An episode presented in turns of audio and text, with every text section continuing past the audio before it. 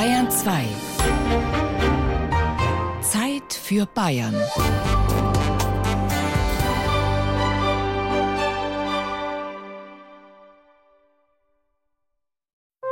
Bayern genießen.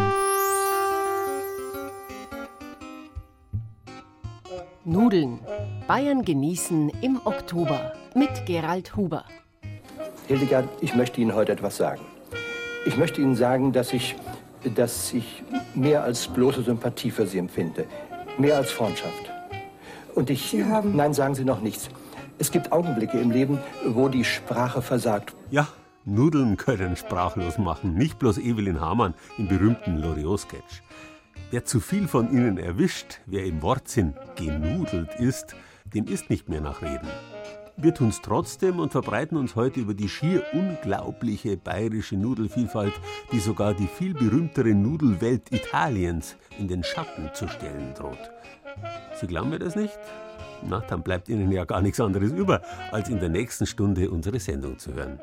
Vollwertiges Fastenessen, Rohr- und Dampfnudeln aus Oberbayern, Ehrenrettung einer Delikatesse, die Oberpfälzer Schupfnudel, bäuerliches Alltagsgericht, Brodene Null, süß und sauer, Datschnudeln aus Oberfranken, Dinkel namengebend aus der Manufaktur in Dinkelsbühl, rund und gesund, Heike Mix, Ulknudel aus Unterfranken, das Nudelland Bayerns. Spätzle, Knöpfle und Co. aus Schwaben. Ich wünsche Ihnen ein nudeldickes Vergnügen mit Bayern genießen.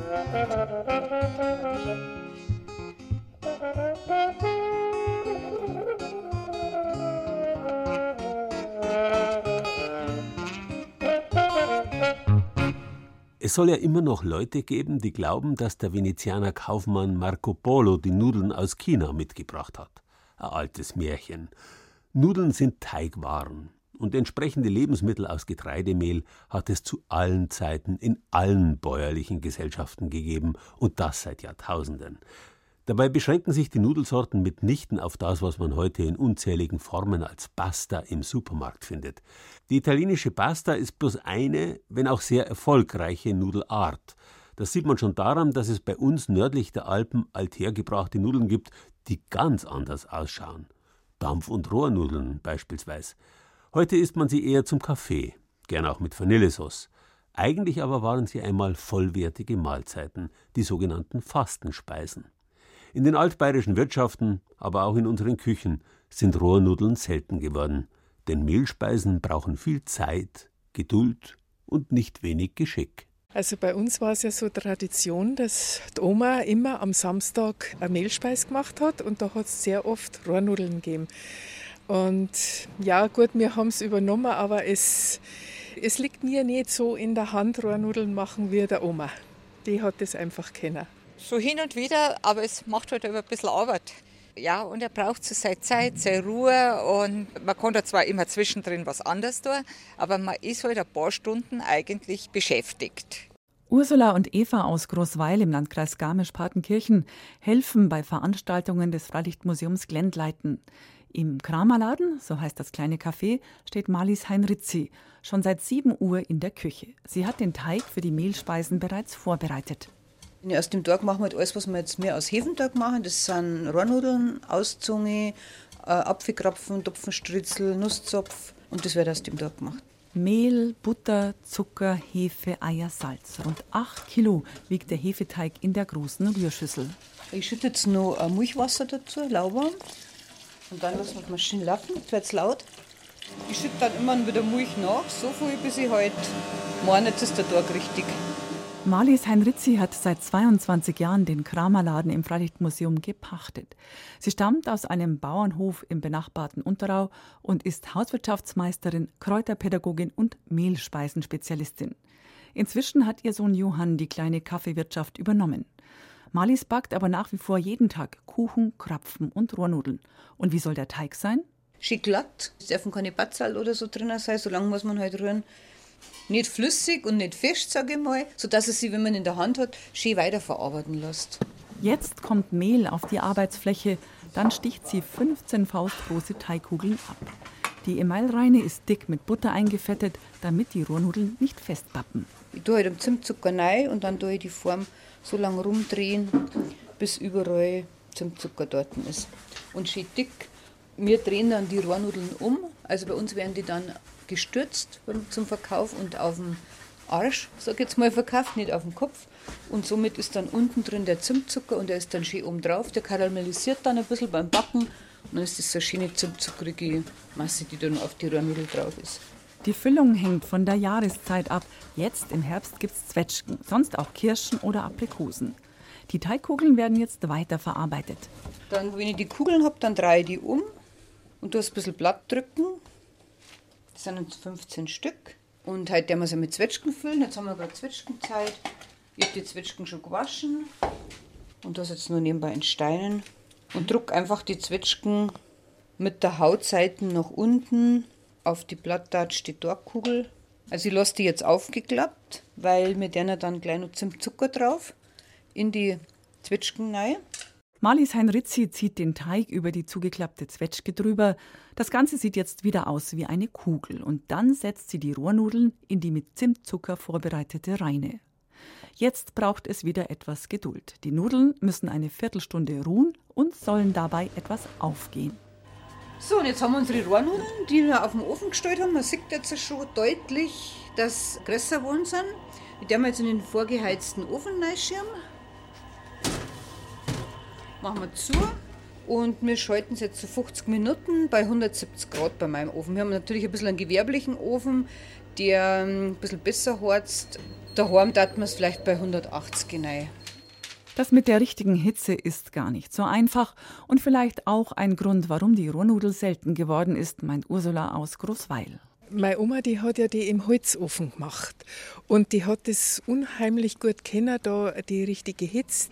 Mir im Elektroofen, das wird oft einmal auch gar nicht mehr so, wie das der Holzofen hergegeben hat. Gell? Also das war schon eine besondere Kunst und die haben das schon am Singer von den Dampfnudeln und Rohrnudeln gehört, dass fertig sind. So haben sie es aber geheißen.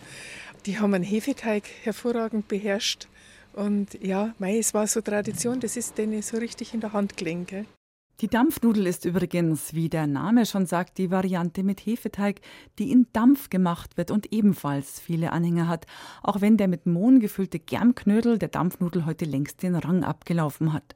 Jetzt aber zurück zur Rohrnudel, die Malis Heinritzi aus dem Ofen nimmt. So, die Rohrnudeln sind fertig, der Ofen hat gepiepst. Jetzt nehmen wir es mal raus. Schaut super aus und duftet vor allen Dingen. Wahnsinn. Und jetzt klopfen wir. da hört man ganz genau, dass das richtig hohl klingt. Wir schütteln es einmal und durch das, dass wir sehr gut gefettet haben, ging halt jetzt super leicht raus. Dann stürzen wir es. Und dann der wir ein bisschen Zimtzucker drauf. Und dann sind es fertig. Übung macht den Meister. Das gilt ganz besonders für Mehlspeisen und Teigwaren. Und selber machen ist die beste Art der Kulturbewahrung. Probieren Sie es halt selber einmal aus mit den Rohrnudeln. Ist gar nicht so schwer. Eine Anleitung gibt's auf unserer Internetseite unter bayern2.de.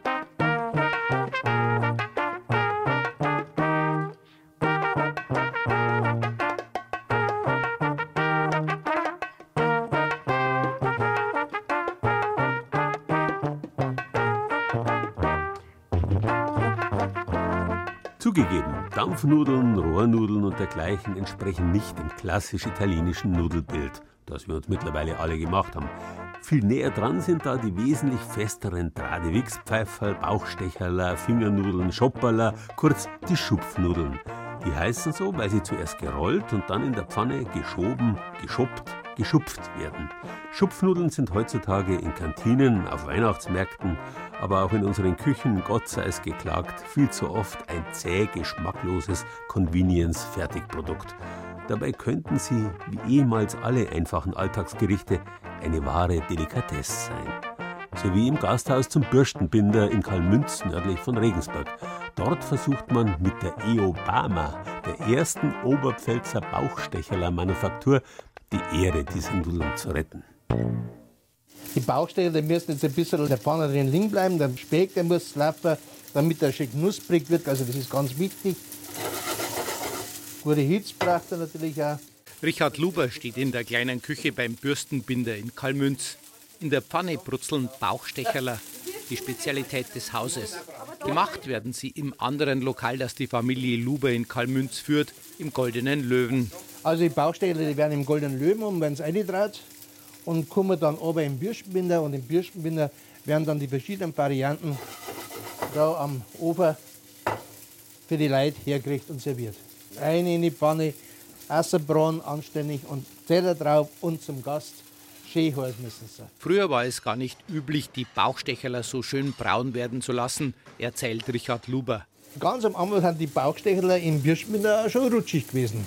Aber mit der Zeit haben die Bedienungen so viel zum Tun gehabt, dass einfach die Bausteine in der Pfanne drin liegen geblieben sind, haben braun geworden und das ist halt öfter immer wieder passiert. Und mittlerweile bestellen die Leute bloß mehr die Brauner.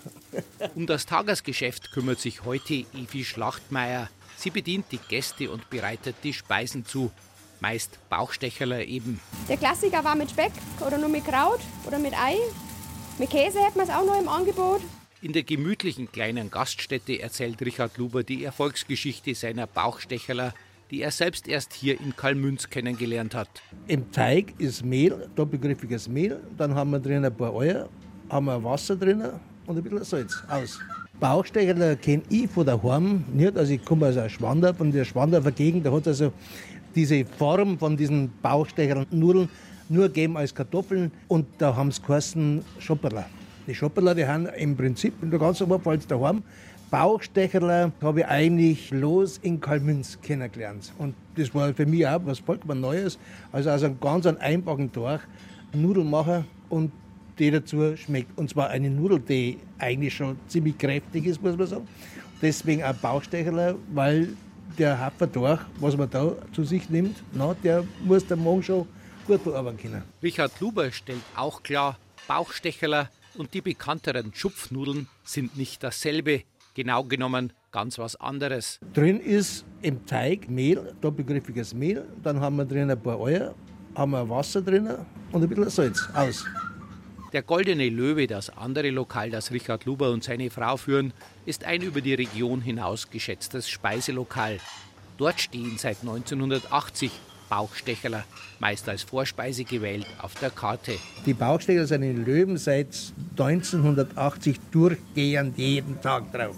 Und sie können nicht wegnehmen werden von der Karten, weil jeden Tag essen sie es unglaublich gern. Also Bauchstecherler ist ein goldener Löwe, muss man sagen. Den Anstoß gab kein geringerer als der Oberpfälzer Schriftsteller Eugen Oker. Mein Schwibschwager, der Eugen Oker, der hat gesagt, Mensch, die Bauchstecher, die haben doch so gut, da müssen wir da was machen können. Da haben wir gesagt, gut, probieren wir es einmal, dass wir einfach im Bürstenbinder nur Bauchstecher verkaufen, ob das geht. Hier im Bürstenbinder bietet die Familie Luber nur kleine Mahlzeiten an. Eine Kartoffelsuppe, Pfälzer und Bauchstecherler in allen Varianten. Ich stehe immer noch Bauchstecherler mit Speck. Es ist einfach ein, tja, eine Sucht. Die Lubers machen aber auch Fingernudeln. Die gibt es im Goldenen Löwen als Beilage. Und natürlich sind auch die selbst gemacht. Kein Vergleich mit Industrieware. Wir im Löwen und wir machen gebratene Fingernudeln, also Schupfnudeln gebraten, die ein wenig größer sind als die herkömmlichen Schupfnudeln, die wo man eigentlich so aus dem Schwäbischen kennt oder aus dem Tirolerischen. Da haben sie die kleinen, die wo man mit Sauerkraut isst und mit Speck auch. Bei uns ist das nicht daheim. Bei uns haben praktisch diese Fingernudeln aus Kartoffelteig gebraten daheim. Richard Luber setzt nicht nur auf der Speisekarte auf Oberpfälzer Spezialitäten, er braut auch sein eigenes Bier. Inzwischen ist er sein eigener Braumeister, sagt er. Und das schwarze Bier, das haben wir jetzt seit 92. Haben wir also uns durch Zufall eine Brauerei haben uns machen können und da machen wir also das traditionelle dunkle Bier, was im Kalmünz, also in früheren Zeiten gegeben und auch in der Oberpfalz, also praktisch die erste Variante von Bier. Wir sind eine Hausbrauerei, das heißt, also ich bin Braumeister, ich bin Abfüller, ich bin Putzer, ich bin für alles zuständig, fürs Liefern und auch fürs Trinken. Die Kalmünzer kommen abends in den Bürstenbinder. Untertags machen hier viele Ausflügler Station, die den malerischen Ort besuchen mit seiner schönen Burgruine und in dem auch das berühmte Malerpaar Wassily Kandinsky und Gabriele Münter einige Zeit gelebt hat. Ich mag es einfach, den Teig und das Aufgebratene, das mag ich gern. Ich mag es gern, ja, freilich. sonst war ich nicht da. Mir schmeckt es ganz gut. Schön knusprig Hans. und üppig. Man wird schön satt. Und der Kraut haben wir jetzt noch geklaut von meinem Nachbarn. Schmeckt wunderbar. Bin sehr zufrieden.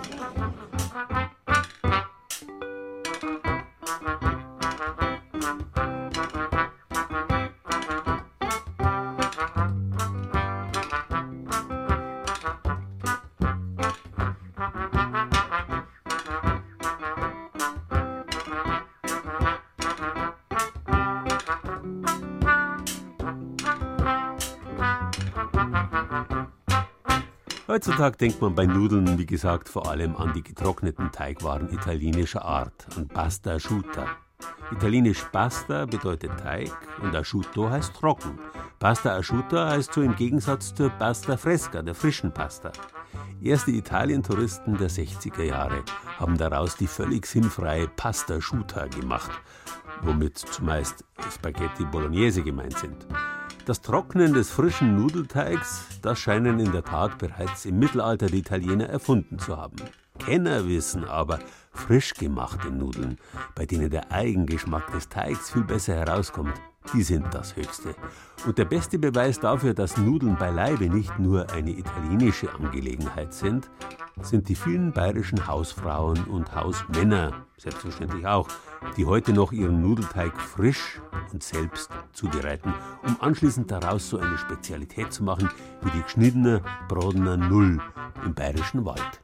Man könnte es in Hochdeutsch sagen, das Rezept geschnittene, gebratene Nudeln, aber das macht niemand in Niederbayern oder der Oberpfalz. Es ist auch witzig, wenn man das versucht im Internet nachzulesen geschnittene braune Nudeln, dann landet man bei irgendwelchen chinesischen Varianten, wo man die Nudel anbrät. Nudel, Null, Nudel. Die Bausfrau, wenn man halt die geschnittene braune Nudeln für den Lohn herkriegt, die sagt, und so sind sie mal ganz genau aufgeschrieben, geschnitten braune Null, Null. So ganz weit von Chinesisch ist das Bayerische sowieso nicht entfernt. Aber wie schmeckt's? Kann es ja nicht mehr sagen, was genau. Das ist sowas ähnliches wie ähm, Milchnudeln vielleicht, aber hundertprozentig bin ich mir jetzt auch nicht sicher. Kann man das vorstellen, dass man süß essen kann oder auch herzhaft. Bin aber auch aus Oberbayern, also ich habe hier einiges mitgekriegt, was ich noch nicht kannte. Bleibt uns also doch nichts anderes übrig, als uns das Rezept mal kochen zu lassen in der Klostermühle Altenmarkt, wo Melanie Rauscher und Christine Klein dafür sorgen, dass die alten Rezepte nicht vergessen werden. Man braucht jetzt 350 Gramm Mehl,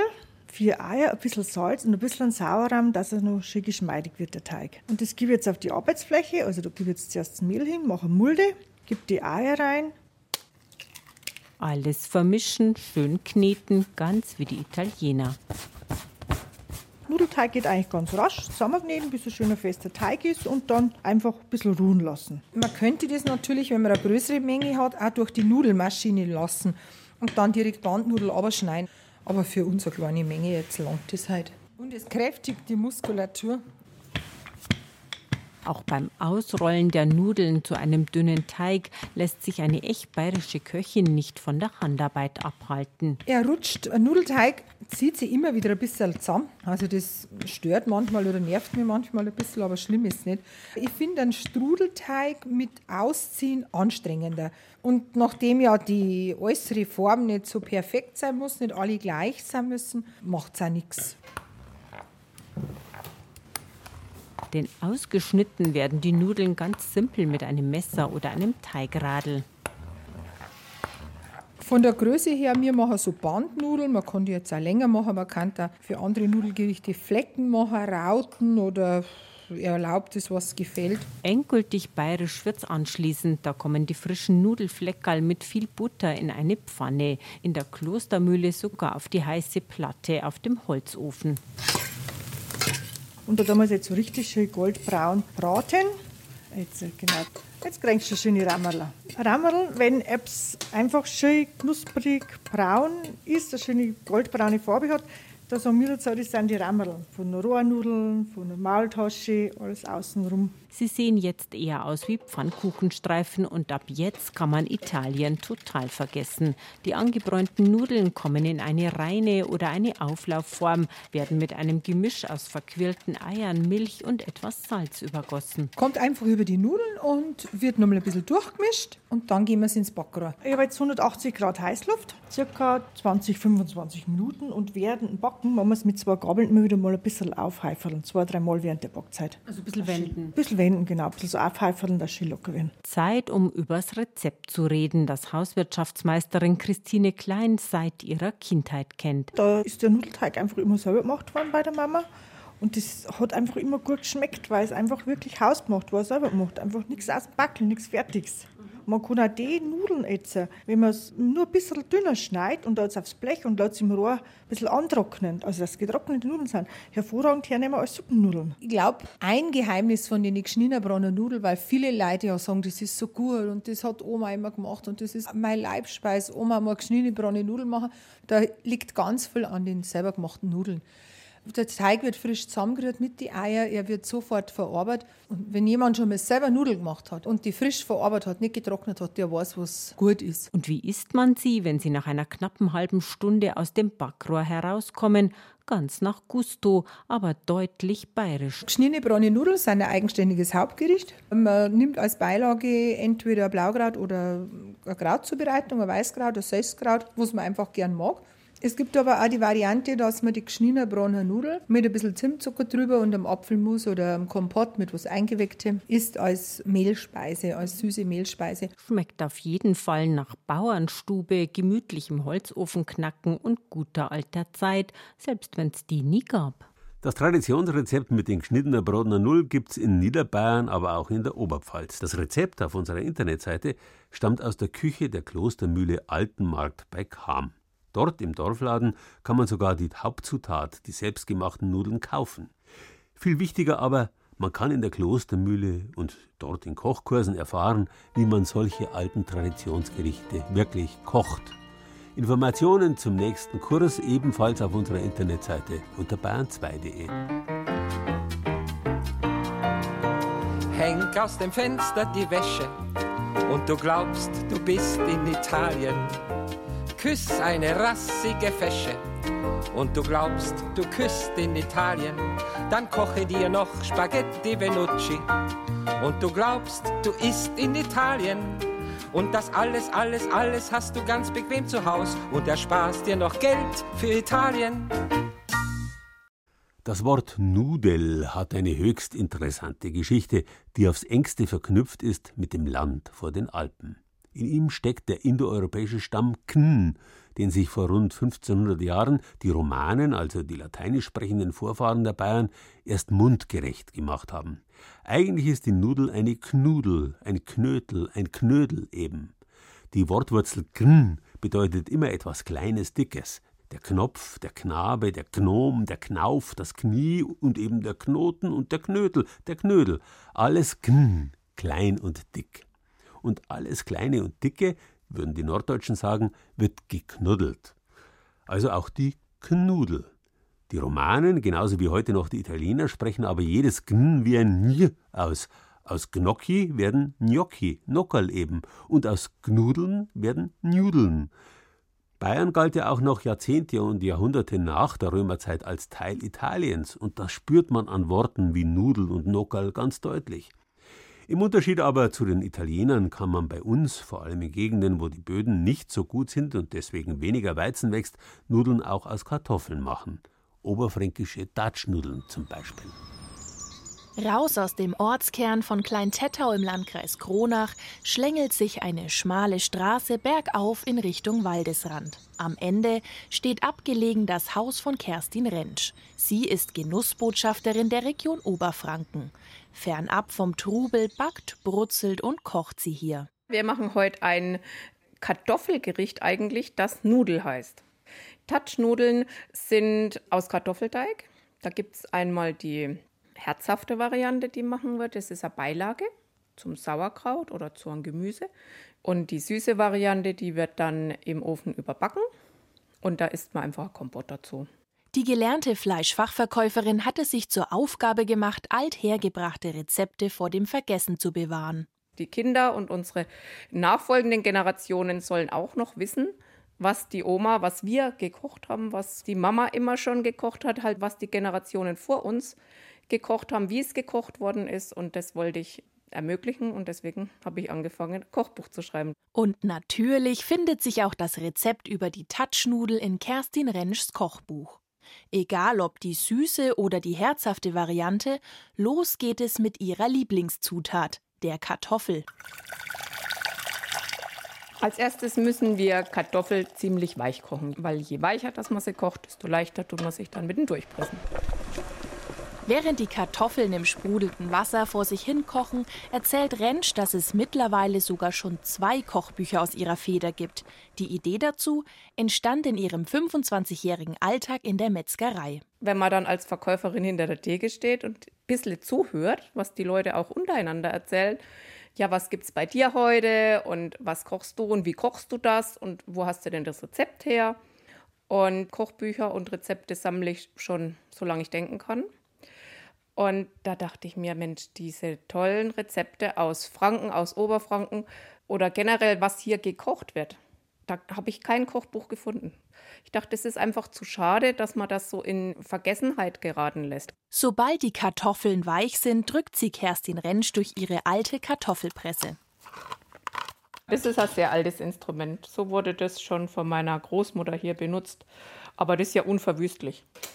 Und ich habe die ständig und so oft im Gebrauch. Für die überbackenen Milchnudeln gibt Rentsch zur Kartoffelmasse vier Eier, eine Prise Salz und Mehl. Dabei gibt es einen Trick. Ich nehme nicht nur Weizenmehl für dieses Rezept oder generell für Rezepte wie Süßspeisen, nehme ich gern ein doppelgriffiges Mehl mit. Der Vorteil von doppelgriffigem Mehl, es ist eine Spur gröber gemahlen und macht so den Teig besonders elastisch. Wenn alle Zutaten zusammengeknetet sind, sticht Kerstin Rentsch kleine Portionen ab, rollt sie zu fingerdicken Nudeln aus und gibt sie in siedendes Wasser. Und sobald sie an der Oberfläche schwimmen, sind sie fertig, können wir sie abschöpfen. Während die Nudeln mit Vanillemilch übergossen eine gute halbe Stunde im Backofen braten, erklärt die 47-Jährige, wie schwierig es ist, die Herkunft und die Namen der Gerichte zu belegen. Es kann auch sein, gerade bei Süßspeisen, dass in Österreich, in Schlesien, egal wo, das Rezept genauso gemacht wurde und schon viel länger wie hier. Das Problem? Für ein Gericht gibt es zahlreiche eigentümliche Namen. Hört man sich bei den Oberfranken um, stellt man schnell fest, was Kerstin Rentsch meint. Mal ist die Rede von Touchnudeln, Datschnudeln oder Milchnudeln. Drei Ortschaften weiter heißt dasselbe Gericht dann schon wieder ganz anders. Milchnudeln wüsste ich nicht. Habe ich noch nicht gehört, ne? Datschnudeln habe ich überhaupt auch noch nicht gehört. Wir haben immer früher Juchtala gesagt. Diese Spezialität, wenn die für unsere Region sein soll, kenne ich es nicht. Ich kenne es halt Buzala. In Steinbach nennt man es, glaube ich, nicht so, aber in Buchbach, da gab es die Buzala, das ist auch dieser Teig. Und dann isst man dazu Kohlrabi-Gemüse oder sowas. Das ist auch mehr die herzhafte Art. Die herzhafte Variante macht Rentsch aus dem gleichen Grundteig, gibt jedoch frischen Muskat hinzu und ändert die Zutatenmengen ab. Finger heißt die deftige Nudelvariante bei den Oberfranken aufgrund ihres Aussehens. Aus dem Kochtopf werden sie sofort in heißer Butter gebraten. So, jetzt gehen wir sie rein in die heiße Butter. Und dann können die herzhaften Finger zu Sauerkraut angerichtet werden und die süßen Milchnudeln als Nachspeise mit Kompott gegessen werden. Die Genussregion Oberfranken, sie lädt nicht nur zu kulinarischen Ausflügen ein, auch der Frankenwald, der 2017 zum Waldgebiet des Jahres ernannt wurde, bietet mit seinen nun schon rot-orange eingefärbten Blättern Platz, um die regionalen Köstlichkeiten bei einem langen Spaziergang zu verdauen. Wer die Spezialitäten von Kerstin Rentsch probieren möchte, hat die Möglichkeit, am 21. und 22. Oktober nach Teuschnitz zu den Erlebnistagen Körper, Seele, Geist zu kommen. Hier kann man ihr unter anderem beim Kochen über die Schulter schauen. Informationen dazu gibt's auf unserer Internetseite unter bahn2.de.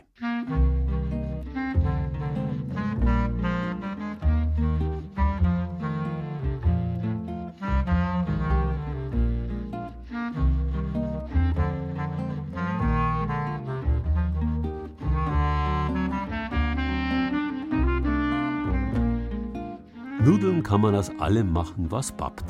In Asien macht man sie bekanntlich aus Reis. Mais funktioniert auch. In Europa wird vor allem Hartweizengrieß dafür verwendet, die beste und teuerste aller Getreidesorten, deren Bedarf im Übrigen in der Europäischen Union die Produktion übersteigt. Wir müssen also Hartweizen zusätzlich einführen. Hartweizen gibt den Nudeln den berühmten Biss. Man kann aber durchaus auch andere Weizensorten dafür verwenden. Besonders beliebt ist da in der letzten Zeit gerade bei Allergikern der Dinkel geworden. Dinkel ist ein alter Weizenvorläufer. Seine Ehren finden sich beispielsweise im rot-weißen Wappen der mittelfränkischen Stadt Dinkelsbühl. Könnte ein Hinweis darauf sein, dass die frühere mittelalterliche Reichsstadt Dinkelsbühl etwas mit dem Urgetreide zu tun hat. Dinkelsbühl könnte also tatsächlich ein Paradies für Freunde von Dinkelnudeln sein. Aber ob das alles wirklich so stimmt? Der Dinkelbauer hat eben Dinkel auf den Hügeln angebaut und hat eben Dinkel gezüchtet und vermarktet. Aber das stimmt, wie die Historiker sagen, nicht. Aber trotzdem wird es von den Gästeführern oder von anderen Leuten gern benommen, weil es auch einleuchtend ist für die Stadt Dinkelsbühl.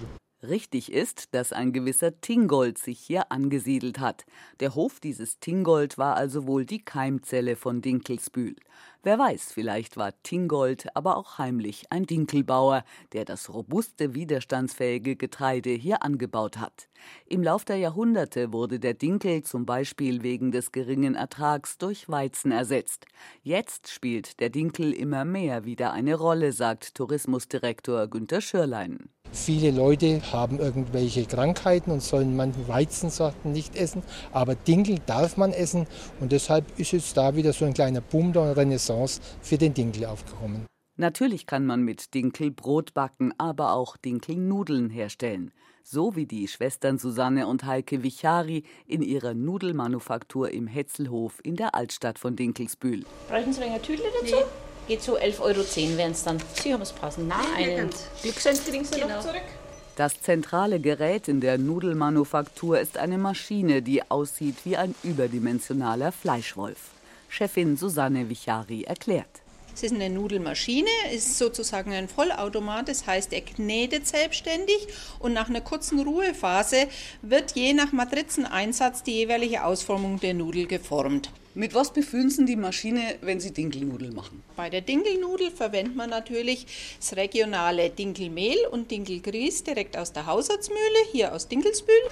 Mehl haben wir eingefüllt, in dem Fall gebe ich jetzt mal Wasser dazu und dann knetet die Maschine selbstständig nach circa 15 bis 20 Minuten ist der Teig so weit geknetet, dass er sozusagen fertig ist zum Auspressen. Wie gesagt, kurze Ruhephase und dann wird je nach Matrizeneinsatz die Ausformung bestimmt. Ob es eine Spaghetti, eine Muschelnudel, eine Pappardelle, eine Bandnudel oder auch eine eine Macaroni Rigatoni sein soll. Können wir alles, wie gesagt, im Prinzip aus Dinkelmehl herstellen.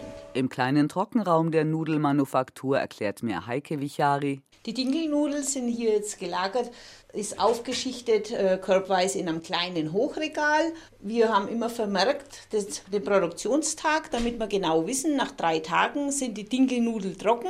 So, und dann ist der letzte Schritt im Prinzip das Abfüllen. Der letzte Schritt ist dann das Abfüllen, damit der Kunde eben die Dinkelnudel kaufen kann und bei sich zu Hause lagern. Wir verpacken unsere Nudel in der Regel zu 250 Gramm.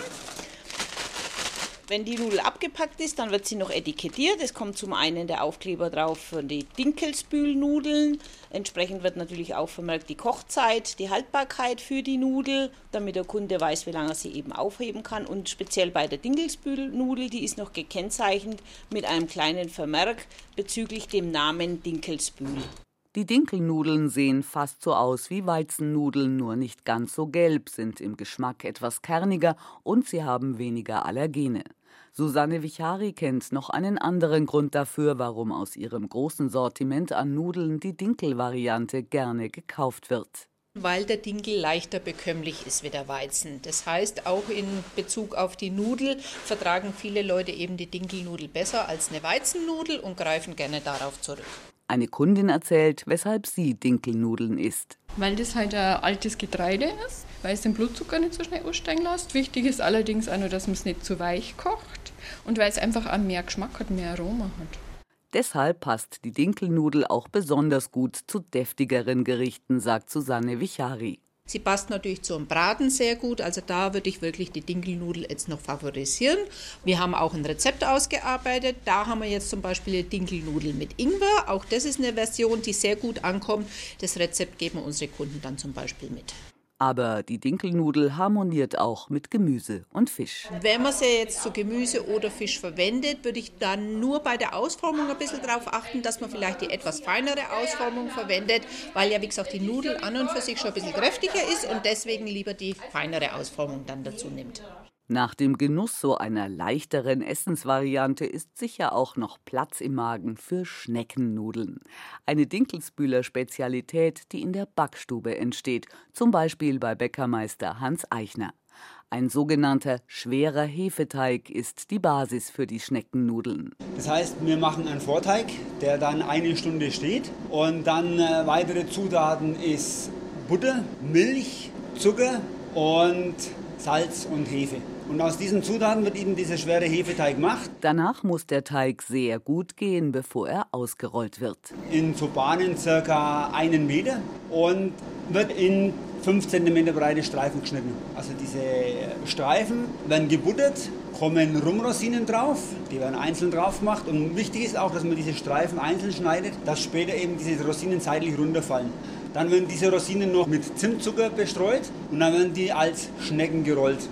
Anschließend kommen sie in eine mit Butter gefettete Backpfanne, ein Reindl und werden goldbraun gebacken.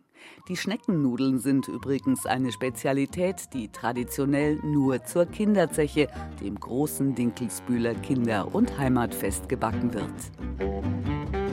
Und wer sich nach reichlichem Nudelgenuss genudelt fühlt, dem hilft vielleicht ein Spaziergang entlang der Stadtmauer einmal um Dinkelsbühl herum. Informationen dazu und die Bezugsadresse der Dinkelsbühler Nudeln gibt's auf unserer Internetseite unter bayern2.de.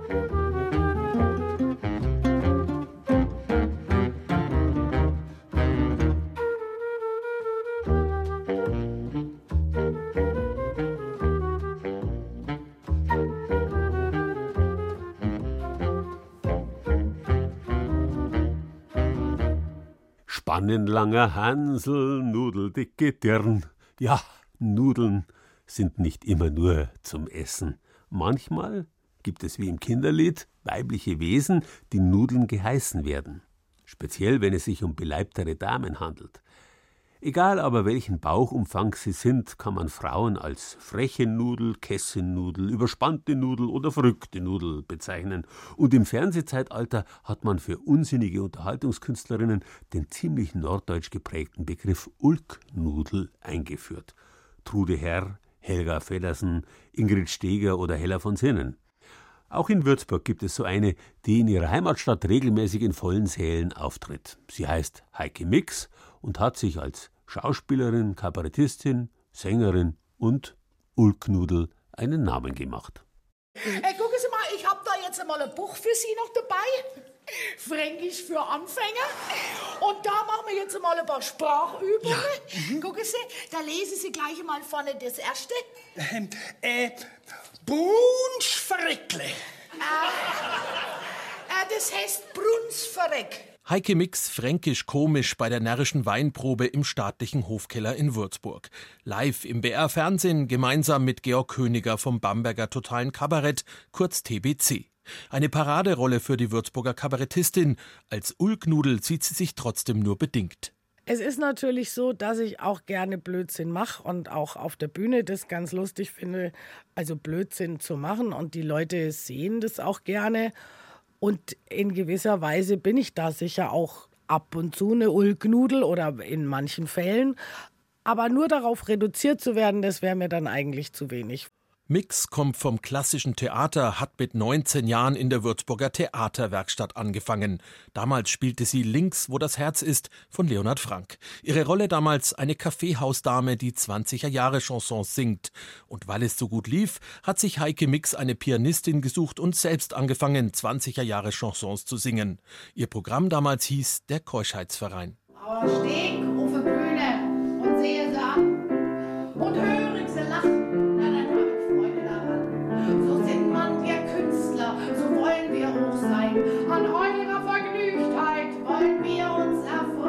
Die Schule hat die junge Heike Mix abgebrochen und erstmal eine pädagogische Ausbildung gemacht. Während dem anschließenden Studium hat sie zwei Kinder bekommen und dann irgendwann eine Grundsatzentscheidung getroffen. Ich weiß noch, als ich mit dem Studium fertig war, da war meine jüngere Tochter auch schon zwei oder ja, zweieinhalb. Und dann hatte ich, wollte ich mich eigentlich bewerben für soziale Arbeit, also für eine Stelle. Und dann hatte ich kein Passfoto. Und dann habe ich einfach ein Foto von mir als Claire Waldorf da draufgeklebt. Und dann habe ich gedacht, naja, also das ist ja jetzt komisch. Also du müsstest dich vielleicht entscheiden. Und dann habe ich die Bewerbung zugemacht und habe sie in die Schublade geschoben und da liegt sie bis heute mit dem Foto. Und ich habe mich auch nicht mehr beworben und habe beschlossen, ich werde freie Künstlerin. 15 Jahre lang hat Heike Mix jedes Wochenende Chansons gesungen, jeweils zwei bis drei Auftritte. Die Liebe zum Theater ist aber geblieben. Mit Freunden hat sie das Theater am Neunerplatz übernommen und dann Programm gemacht die Bühne in Würzburg, auf der auch Kabarettist Frank Markus Barwasser groß geworden ist. Wir haben damals Traube bitte kommen, das war ein Würzburg-Krimi, haben wir produziert. Also Thomas Heinemann und der Frank Markus Barwasser haben das zusammen geschrieben und er hat sich dann quasi die Rolle als Fremdenführer in diesem Theaterstück geschrieben. Ich war seine Freundin, die Nicole, auf der Kreidler mit Hotpants und allem. Und das war eigentlich die Geburtsstunde vom Erwin Pelzig, weil er hat dann so einen Stadtführer gespielt in diesem Theaterstück, der durch Würzburg führt auf Fränkisch und da hat er auch das karierte Hemdle angehabt und das Handtäschle und das Karohütle. Und da ist es eigentlich so entstanden, dass er gedacht hat, ach, das ist doch vielleicht eine Rolle, die könnte ganz gut auch als Solo funktionieren. Wie man sieht, super. Frank Markus Barwasser lebt inzwischen in München und ist bundesweit als Kabarettist unterwegs. Heike Mix hat ihren Lebensmittelpunkt noch immer in Würzburg und spielt dort auch den Großteil ihrer Auftritte. Einer, der schon seit Jahren mit ihr zusammenarbeitet, ist Florian Hoffmann von TBC. Er führt auch Regie bei ihren Soloprogrammen und schätzt vor allem ihr komödiantisches Talent für Männer ist es irgendwie okay, sich zum Klassenkasper zu machen. Aber bei Frauen ist irgendwie so, wie die Bewertung der Gesellschaft liegt, äh, offensichtlich ist es eine Gefahrenzone. Also ist jedenfalls meine Wahrnehmung. Deswegen gibt es, glaube ich, auch so viel weniger Frauen, die Kabarettistinnen werden, als Männer, die Kabarettisten werden oder Comedians, Comedians, wie man es sehen will. Und dass die Heike das macht, das ist schon eine ihrer Hauptstärken. Von daher ist sie sicher eine der komischsten Frauen, die ich auf der Bühne kenne. Einfach auch wegen der Tatsache, weil sie sich traut, so weit zu gehen. Zum Beispiel als Glöckner vom Keppele im Sommertheater am Schützenhof, eine lokale Adaption des historischen Romans von Victor Hugo. Oder im aktuellen Soloprogramm von Heike Mix mit dem provokanten Namen Tittenthesen Tempranillo. Ja, das war so eine Idee, da habe ich mal meine Brüste zu Wort kommen lassen. Also ich habe von der Bühne oben so ein riesen BH mit so ganz hübsch, also ganz schön rosa und ne und habe mich dann da auf der Bühne mit einem, also mehrere Tittendialoge geführt. Was Brüste also, was die so sehen oder mit was für Problemen die sich so rumschlagen. Also das war aber nur so der rote Faden und dazwischen sind dann immer einzelne Nummern oder auch einzelne Lieder, die mir am Herzen lagen, wo es ums Alter geht. Angela Merkel, also alles Mögliche, also politisch und auch sozial Aktuell pausiert Heike Mix als freie Künstlerin, weil sie einen 20-Stunden-Job in einem Sozialprojekt angenommen hat. Auftritte gibt es aktuell nur ganz vereinzelt bei Firmenfeiern, aber nächstes Jahr will sie wieder beim Sommertheater am Schützenhof einsteigen, zur Freude von Florian Hoffmann. Ich glaube, die Hauptstärke von der Heike ist eigentlich, dass sie alles kann. Also, dass die sowohl dramatisch als auch komisch spielen kann. Und dann, dass sie darüber hinaus eine so markante Stimme hat, die sich durch ein Leben voller Rotwein Lebenserfahrung erarbeitet hat, die einfach so toll klingt, dass man ja einfach nur zuhören möchte, stundenlang. Bayern genießen. Das Zeit für Bayern Magazin. Jeden ersten Sonntag im Monat. Auf Bayern 2.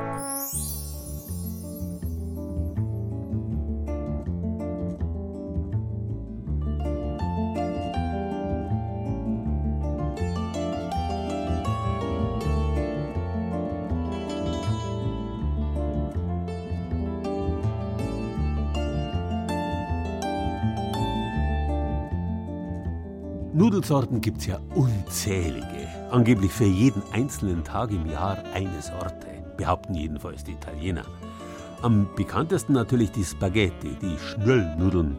Italienisch Spago heißt ja Schnur. In Bayern sagt man ja zu einer langen, dünnen Schnur auch Spagat. Dazu die Macaroni. Ihr Name bedeutet ursprünglich nur so viel wie Gebäck.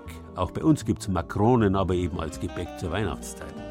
Cannelloni sind Röhrlnudeln, Farfalle Schmetterlingsnudeln, Tortellini heißen bei uns Maultaschen und so weiter und so weiter. Aber das Thema Nudeln ist halt mittlerweile derart italienisch dominiert, dass unser eins heutzutage viel mehr italienische Nudelsorten aufzählen kann als deutsche. Bloß bei einer Sorte funktioniert das ganz und gar nicht. Bei den Spätzle. Die müssten übersetzt Bassarini heißen, also kleine Spatzen. Gibt's aber einfach nicht in Italien. Da haben die Schwaben das Patent. Spätzle gibt es zwischen Iller und Lech in den unterschiedlichsten Varianten, als lange Spätzle oder Knöpflespätzle, als soßenliebende Beilage zum Braten oder ganz eigenständig als Kässpätzle, Kässpatzen und natürlich gibt es auch eine süße Variante. Allen gemein ist, dass sie eine ganz besondere Art von Nudel sind. Weil die Spätzle werden im Gegensatz zu den herkömmlichen Nudeln aus flüssigem Teig hergestellt. Aber was ist eigentlich das Geheimnis der besten Spätzle im Nudelland Bayerisch-Schwaben? Das Wirtshaus Settele im Augsburger Stadtteil Hornstetten ist seit Jahrzehnten eine Institution. Hier gibt es traditionelle schwäbische Küche, auch wenn Chef Stefan Settele mit der Zeit geht und seine Kreationen immer wieder verfeinert. Ein Klassiker freilich auf der Speisekarte bleibt unangetastet, die Spätzle, denn die liegen den Schwaben einfach am Herzen, sagt Stefan Zettel. Zum einen, dass es natürlich regionale Spezialität hier ist. Zum anderen lieben wir in Schwaben natürlich gute Soßen und viel Soße. Und da ist das Spätzle natürlich prädestiniert dafür. Die, äh, für Spätzle brauche ich einfach eine Soße. Außer bei den Kiespatzen, da geht es ohne Soße. Und von daher passt das, glaube ich, hier sehr gut rein. Der ausgebildete Koch hat schon viele Stationen hinter sich. Er war im Allgäu in der Lehre und dann in der ganzen Welt unterwegs. In Asien, Südamerika und Neuseeland. Aber so etwas wie die schwäbischen Spätzle, sagt er, das gibt es nirgends sonst. Das stimmt, ja. Also das einzigartige Pasta, die es wirklich nur hier in dem Breitengraden so gibt. Dabei finden sich auch bei den Spätzle durchaus noch regionale Unterschiede. Ja, also ursprünglich ist es ja vom Brett. Ja, also dass man es wirklich den Teig auf, äh, aufs Brett und dann äh, geschabt. Mittlerweile werden die meisten durch einen Hobel und dann eben die Knöpfle-Spätzle die Alternative, ja, dass man es äh, wie durch so eine Kartoffelpresse durchdrückt und dann kriegt man die langen Spätzle, die dann eher nudelartig sind. Ja. Richtung Baden-Württemberg werden die Spätzle länger, im Raum Augsburg sind die kürzeren Knöpfle beliebter. Und im Allgäu, da gibt es vor allem bei den Kässpatzen noch weitere Varianten, weiß Stefan Settele. Ja, würde ich schon sagen. Also da wird es würziger, je weiter man, sage ich mal, in den Alpenraum kommt. Er selbst mischt sich den Käse für die Kässpätzle auf seiner Karte. Äh, Käse nehmen wir einen Emmentaler und einen äh, Allgäuer Bergkäse. Ja, also einen, der sechs Monate gereift, der durchaus eben auch die Würze hat. Und der Emmentaler ist eben ein bisschen milder, bringt eine feine cremige Note da eben auch rein. Und er verrät auch, wie er seine Kässpätzle so wunderbar hinbekommt. So, jetzt machen wir Spätzle. Dazu brauchen wir als allererstes unsere frischen Eier. Ich nehme einen Schneebesen, will die Eier wirklich nur verquirlen. So, und dann kommt unser Mehl, das Weizendunstmehl. Von dem nehmen wir ungefähr zwei Drittel und ein normales Weizenmehl, das 405er von dem eben weniger, rühren wir das zu einem schönen Teig und dann ist Handarbeit gefragt. Handarbeit? Handarbeit heißt, dann geht es mit der Hand in den Teig und dann wird er geschlagen. Der soll Blasen schlagen, ja, wenn man das ist. Also, und man muss es hören. Wenn man Spätzle macht, das muss man hören. Das hat man bei der Oma schon gehört. Und so geben wir das auch unseren Lehrlingen weiter. Wenn da einer einen Spätzleteig macht und wir hören nichts, dann ist was verkehrt. Zehn Minuten muss der Teig ruhen, dann wird er mit dem Spätzlehobel zügig in kochendes Salzwasser gebracht. So, dann haben wir hier eben den Spätzlehobel und unser Teig da rein. Sehr schön. Ja, das sieht man ihm schon an, was der passt. Und jetzt die langsam da reinhobeln. Ja? Also nicht zu schnell da hin und her auf dem Spätzlehobel, weil dann kriege ich so ganz kleine Spatzen. Das wollen wir nicht. Wir wollen ja richtig schöne schwäbische Spatzen. Dann kommen die Spätzle mit Schwung in eine Pfanne. Ganz viel von der Käsemischung drüber, Deckel drauf und schmelzen lassen. Ja, aber wichtig ist nicht sparen mit dem Käse. Serviert werden die Spatzen mit etwas Schnittlauch in einer runden Steingutschüssel. Dazu einen gemischten grünen Salat. Beliebt ist auch ein Kartoffelsalat dazu. Ja, es gibt tatsächlich einige, die auch noch wirklich einen reinen Kartoffelsalat sich dazu bestellen. Ja. Früher war das einfach für Bauern oder eher auch für die einfacheren Leute äh, eine Mahlzeit, wo wirklich gesättigt hat. Ja. Und das hat man ja gebraucht. Und viel mehr braucht es gar nicht, finden jedenfalls die Gäste in der Wirtsstube. Die Spatzen kann man alleine essen, man muss nicht unbedingt ein Fleisch dazu haben. Das gehört dazu, zu Schwaben, Spätzler. Ja, ich bin ein Kässpätzle-Fan. Mal schauen, ob die so gut sind wie meine eigene. Ich habe da eine hohe Messlade, ja. Es gibt die Knöpfler, es gibt die, die, die, die, die geschabte Spätzler. Also wir haben meistens die Knöpfler, weil wir halt auch so eine Vorrichtung dafür haben. So Reibe. So eine Reibe haben, ja genau. Das sind mir die Liebste. Also ich, ich, mag, ich mag in die, in die Kässpatzen schon einen Weißlager, weil ich möchte einen Kässpatzen, also ich möchte den Käsegeschmack haben. Ich bin da schon ein bisschen so einen richtigen Rärchenkäse. Also ich selber mache auch aus drei, vier Käsesorten, mische ich das zusammen. Das muss man schmecken. Ich esse es auch gern, ja. Und dann noch Röstzwiebel drauf und einen Salat dazu. dann ist perfekt. Auch die Kundschaft von weiter her lässt sich für Spätzle begeistern. Zum Teil mindestens, sagt Stefan Zettele. Ja, es kommt ganz darauf an, wo die herkommen. Also ich sag mal, äh, im südlichen Europa, speziell Italien, die kennen oft Spätzle nicht und sind dann sehr begeistert. Also das ist natürlich für einen Italiener ein Traum. Äh, Pasta, Käse, guter. Also die sind da sehr begeistert. Wenn jetzt natürlich, sage ich mal so aus dem asiatischen Bereich, äh, für die ist das dann doch sehr ungewöhnlich und auch heftig von den äh, Kalorien her. Es ist schon äh, ein mächtiges Gericht, das muss man ganz klar sagen. Gönnt man sich halt mal. Dann ist der Spätzle-Schwab gar kein Schimpfwort, oder? Na, überhaupt nicht. Das ist eine Besonderheit, das ist eine Auszeichnung. Ja, sehr schön. Auf unserer Internetseite unter bayern2.de finden Sie das Spätzle-Rezept von Stefan Settele. Ein Rezept, das man mit Fug und Recht ultimativ nennen kann. Übrigens habe ich natürlich Spätzle mit Basserini falsch übersetzt. Spätzle haben überhaupt nichts mit Vögeln zu tun. Aus Lateinisch und Italienisch Pasta, der Teig, ist im Mittelalter die deutsche Paste und die französische Patisserie geworden. Genauso wie vermutlich auch der bayerische Bad und das Batzen. Spätzle, Spatzen sind also ausbatzelt, gewissermaßen. So gesehen verdanken sich also sogar die Spätzle den Römern bei uns im Land. Aber das ist eine ganz andere Geschichte. Vielleicht haben Sie Ihre Nudeln schon genossen. Vielleicht machen Sie sich auch erst drüber her. Oder Sie haben sich zumindest vorgenommen, bald einmal selbst Nudeln herzustellen. In jedem Fall aber wünsche ich Ihnen jetzt einen schönen Sonntag. Nudel, das war Bayern genießen im Oktober. Mit Gerald Huber und sieben Beiträgen aus den sieben bayerischen Regierungsbezirken. Angela Braun aus der Redaktion Oberbayern berichtete über oberbayerische Rohr- und Dampfnudeln. Thomas Muckenthaler aus dem Studio Ostbayern hat die Ehre der Oberpfälzer Schupfnudel gerettet und Renate Rossberger, ebenfalls aus dem Studio Ostbayern, hat uns die fast vergessenen brodene Nudeln probieren lassen. Die beiden Beiträge aus unserem Studio Franken über oberfränkische Datschnudeln und über Dinkelnudeln aus Dinkelsbühl stammten von Laura Grun und von Claudia Mrosek. Wolfram Hanke aus dem Studio Mainfranken porträtierte die Ulknudel Heike Mix und Barbara Leinfelder aus dem Studio Schwaben führte uns durch das schwäbische Nudelland.